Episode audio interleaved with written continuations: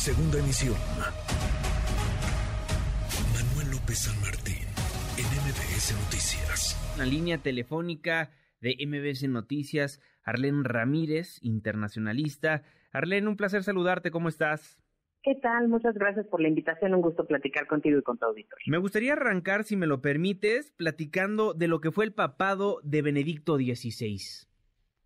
Un, un, un, papado único. En realidad, eh, Benedicto XVI ha sido una persona que ha sentado varios precedentes en la historia de la Iglesia Católica, no solamente en los protocolos y en eh, incluso en los procesos judiciales y de, revisión de casos de pederastía dentro de la iglesia. Es una persona que a todas luces ha contribuido también mucho con varios escritos, ¿no? Eh, es una persona que por su formación eh, ha, generado bastantes eh, documentos que nutren y que han dado forma también a una iglesia pues más moderna y que sin lugar a dudas después del papado de Juan Pablo II pues eh, la expectativa y el, el, vacío, digamos, que había llegado ese personaje tan carismático, ¿no? Eh, con una personalidad completamente diferente, Benedicto XVI, pues logró de alguna forma eh, plasmar un, un progreso diferente para la Iglesia.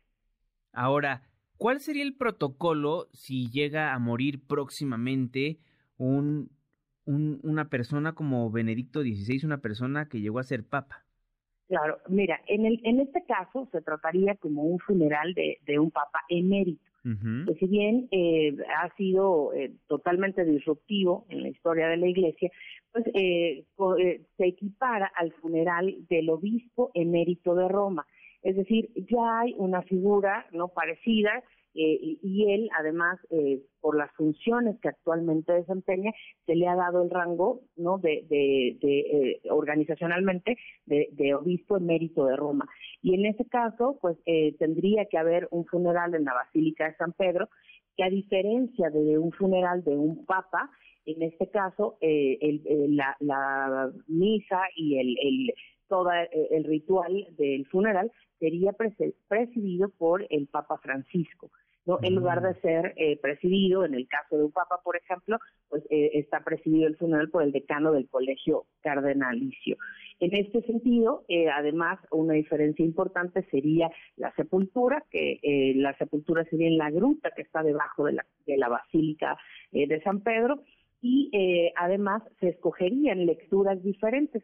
En este caso, se le ha concedido al Papa eh, emérito, pues hacer la selección de las lecturas especiales que se, eh, se llevarían a cabo durante el funeral. Es importante también destacar que al él haber sido jefe de Estado, habría la posibilidad de correr, ¿no? Eh, un obispo de Roma pues no tiene eh, presencia de actores internacionales, pero en el caso del Papa emérito podrían correrse invitaciones a jefes de Estado y líderes internacionales ¿no? Por su condición en su momento de jefe de Estado.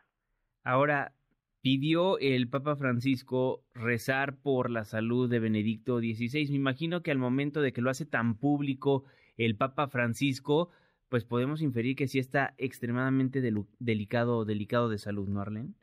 Por supuesto. La lectura es que ya hay un, un, aviso, ya se está poniendo sobre eh, la opinión pública el tema de la, de la gravedad y se está abriendo además la posibilidad de, de pues de que el desenlace eh, llegue de un momento a otro.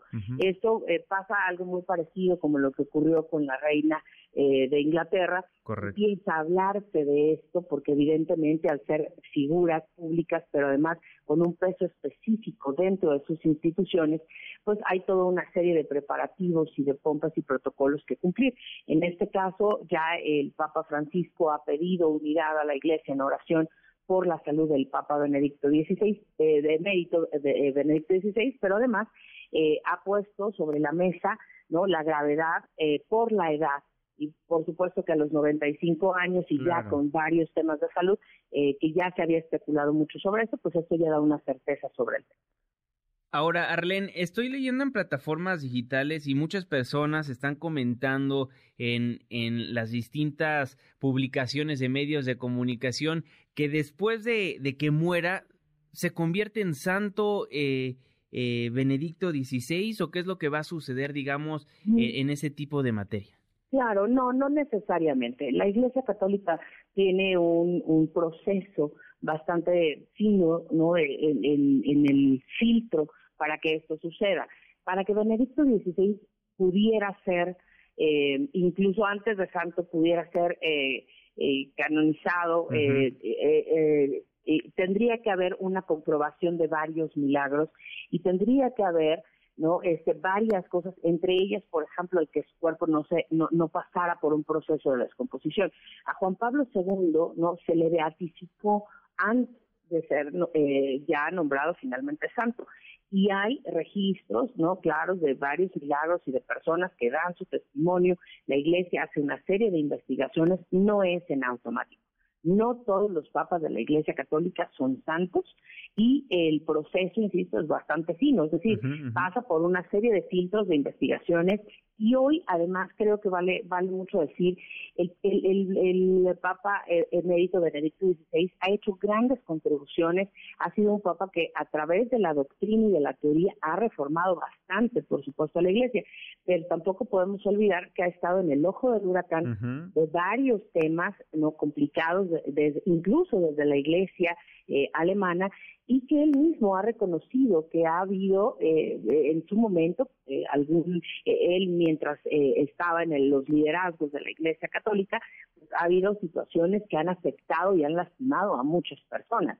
Y en ese sentido creo que sería bastante prudente por parte no solamente de la Iglesia sino también de los fieles pues tomar un poco de, de cautela no al admitir estos juicios porque evidentemente no sabemos primero si hay eh, indicios para poderle llevar a ese proceso de beatificación y luego de canonización, o bien, pues si hay además algunas otras cosas que pues pesen más hoy para la Iglesia Católica que, el simple hecho de nombrarlos santos. Y justamente una de las controversias de Benedicto XVI, yo me acuerdo muy bien que una de las primeras cosas que salió a la luz pública es cuántas personas daban a conocer que le dio mucha protección a sacerdotes pedófilos, ¿no? La jerarquía aumentó pues el escándalo y Benedicto XVI pues se le acusó de no haber hecho lo suficiente durante los 24 años que pasó al frente de la congregación para la doctrina y la fe. Exactamente. Entonces, pues, eh, justamente casos tan delicados, la Iglesia ha pedido perdón, que quizá no ha sido suficiente el alcance quizá de esta de esta grave problemática que pasa la institución definitivamente en su parte humana pues no ha sido lo suficiente para resarcir el daño y para evitar y prevenir este tipo de situaciones.